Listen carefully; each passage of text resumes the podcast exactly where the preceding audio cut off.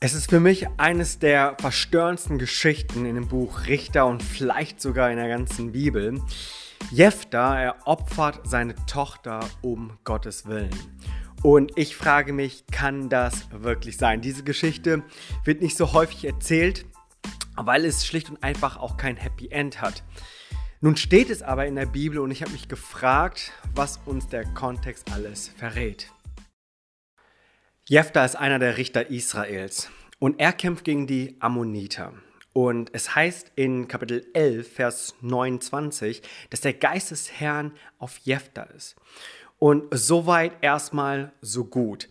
Und wir schauen uns Jephthah an und sehen aber, dass er dann ein Gelübde den Herrn bringt, dass doch die folgende Geschichte so grausam und verstörend macht. Und zwar verspricht er dem Herrn ein Gelübde in Verse 30 und 31 des 11. Kapitels, dass das erst, was aus der Tür kommen würde, dass er es opfern würde, wenn er denn heile wieder nach Hause kommt. Und äh, so nimmt dann die Geschichte Fahrt auf. Er kämpft gegen die Ammoniter und er nimmt insgesamt 20 Städte ein und so zwang der Herr die Ammoniter vor den Israeliten in die Knie und als nun Jephthah siegesreich nach Hause kommt, nach Mitzpah und zurückkehrt, wer kommt da aus der Tür heraus? Tatsächlich seine Tochter. Seine Tochter, die noch Jungfrau ist, man schätzt 13 bis 14 Jahre, kommt tanzen mit der Tambourin und feiert ihren Vater, dass er heile nach Hause kommt. Und so finden wir jetzt die Situation. Und ich lese einfach mal einen Abschnitt, äh, was denn nun die Reaktion des Vaters und auch der Tochter ist. Aus der guten Nachricht-Übersetzung lese ich das vor. Als sie es sah, als er sie sah, zerriss er sein Gewand und rief, Ach, meine Tochter, du stürzt mich in tiefstes Leid, dass du es sein musst. Was für einen Schmerz fügst du mir zu? Ich habe den Herrn mein Wort gegeben und kann es nicht zurücknehmen. Sie aber sagte, mein Vater, wenn es so ist, dann tu an mir, was du nun einmal ausgesprochen hast. Der Herr hat dir ja auch den Sieg über deine Feinde, die Ammoniter, geschenkt. Dann fügte sie hinzu, gewähre mir nur eine Bitte, Lass mich noch zwei Monate leben. Ich möchte auf die Hügel dort unten gehen und mit meinen Freundinnen darüber weinen, dass ich unverheiratet sterben muss. Geh nur, sagt ihr Vater und gab ihr zwei Monate Zeit. So ging sie mit ihren Freundinnen auf die Hügel, um zu weinen. Als die Frist verstrichen war, kehrte sie zu ihrem Vater zurück und er tat an ihr, was er dem Herrn versprochen hatte. Nun, ich wünsche, dass ich nun sagen könnte, dass der Kontext uns zeigt, dass er sie gar nicht getötet hat, sondern dass das eigentliche Opfer war, dass sie unverheiratet blieb. Versuchen einige dann auch so zu interpretieren und herauszulesen. Allerdings muss man auch ganz klar sagen, dass der Text es zu deutlich sagt, um eine andere Auslegung dafür zu finden, als dass er seine Tochter lebendig geopfert und getötet hat. Und wenn wir uns diese Bibelgeschichte anschauen, dann fragen wir uns erstens, warum steht sowas Grausames in der Bibel? Ich glaube, dass die Bibel uns darin tatsächlich ja auch etwas schonungslos in, in ihrer ganzen Nacktheit uns einfach auch zeigen möchte, wie grausam hier der Mensch auch handelt. Das Problem an der ganzen Geschichte, die ich so sehe, ist, dass wir auch das Handeln des Menschen vermischen mit dem Handeln Gottes. Und wir vermischen es und, und, und implizieren vielleicht auch sogar, dass Gott diese Handlung des, des Jeftas dann auch für gut hieß. Und das ist somit für mich das größte Problem, äh, dass man hier diesen Eindruck irgendwie bekommt, als würde Gott dieses Opfer von Jefta sogar fordern oder auch gutheißen. Und anders als in der Geschichte in 1. Mose 22 kommt hier auch kein Widder aus dem Gestrüpp und eine Stimme des Herrn zu Abraham, der seine Hand erhoben hat gegen seinen Sohn, ihn zu opfern, dass er ihn nicht opfern soll, ähm, und dann dieses Wunder eben schenkt. Ähm, das finden wir hier in dieser Geschichte nicht, dass Gott etwa eingreift, dass hier die Tochter tatsächlich geopfert wird. Ähm, dass ja, darüber wundern wir uns, ob das vielleicht Gott so wollte. Ähm, wir lesen in Vers 29, ja tatsächlich, dass der Geist des Herrn auf Jephthah war. Er war ein Mann Gottes. Auch das so ist ja nicht so, dass er so ein möchtegern Mann unterwegs war mit dem Herrn, sondern der Geist des Herrn war offensichtlich auch mit Jephthah in einem Krieg gegen die Ammoniter. Und dann wissen wir auch, dass das Wort Gottes auch es eben einfordert, dass das Gelübde, das wir dem Herrn bringen, auch eingehalten werden muss. Dass das nicht optional ist. Äh, 5. Mose Kapitel 23. Und so haben wir einige Indizien oder einige Hinweise darauf, dass, dass man denken könnte, als wäre es der Wille des Herrn. Und dagegen möchte ich ganz entschieden und auch entschlossen gehen. Und hier auch tatsächlich auch nochmal uns Kontext geben, wo ich glaube, dass das eindeutig ist, dass Gott gegen dieses Kindes- und Menschenopfer war und auch ist. Weil ich finde, ähm, dass es doch die Gefahr besteht, dass wir hier die Handlungen eines Menschen mit dem Herzen Gottes dann auch vermischen. Und folgende Punkte habe ich uns mitgebracht. Das erste, und zwar das erste ist Glaubensgehorsam. Das ist so der Riesenunterschied zwischen der Geschichte aus 1. Mose 22 mit Abraham Isaac. Da fordert Gott Abraham seinen Sohn zu opfern als Glaubensgehorsam. Und hier bringt er nämlich das Wunder mit dem Widder aus dem Gestrüpp und mit der Stimme des Herrn, dass er es eben nicht tun soll.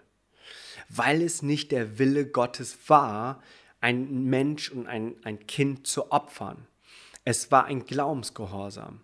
Und das ist anders als in der Geschichte von Jephtha, dass Jephtha es nämlich herausfordert und es eben dann auch als Gelübde dem Herrn bringt. Das zweite, warum ich glaube, dass das nicht der Wille des Herrn ist, äh, Menschen und Kinder zu opfern, äh, auch zu der damaligen Zeit nicht, ist, dass nämlich ein Gelübde tatsächlich gehalten werden muss, aber die Opferung eines Menschen war niemals im Sinne des Herrn. Also es heißt ganz klar in den Geboten des Herrn, du sollst nicht töten. Also hier würde das auch ein Widerspruch sein. Darüber hinaus ähm, sehen wir auch, dass in anderen Stellen, wenn wir uns den biblischen Kontext anschauen, auch ausdrücklich Menschenopfer und Kindesopfer verboten wurden. Äh, Gott hat es auch ähm, hat es auch als Gräuel gesehen und hat es auch ähm, dann auch verurteilt, wo dann die anderen Völker mit ihren Götzendiensten das eben auch in ihren Praktiken hatten. Und so lesen wir beispielsweise in Hesekiel 23, dass Gott das entschieden, diese, diese Opfer und Kindesopfer dass sie damit das Haus des Herrn verunreinigt haben kann man nachlesen in ähm, Hesekiel 23, Verse 37 und folgende. Das ist so das zweite, ähm, der zweite Grund, warum ich glaube, dass das etwas ist, weswegen Gott äh, dieses Kinderopfer nicht gefordert hat oder die Handlung des Jeftas für gut hieß. Erstens, weil das Glaubensgehorsam in 1. Mose 22 mit Abraham Isaac eine andere Geschichte ist und zweitens, dass das gegen das Gebot Gottes ist. Ähm, drittens glaube ich auch, äh, hätte Jephtha da auch um Gnade bitten können. Wir lesen hier äh, sowohl von der Tochter als auch von Jephtha selbst, dass die es gar nicht mehr mehr diskutieren, die bringen das gar nicht mehr zu Wort, die nehmen das einfach so hin.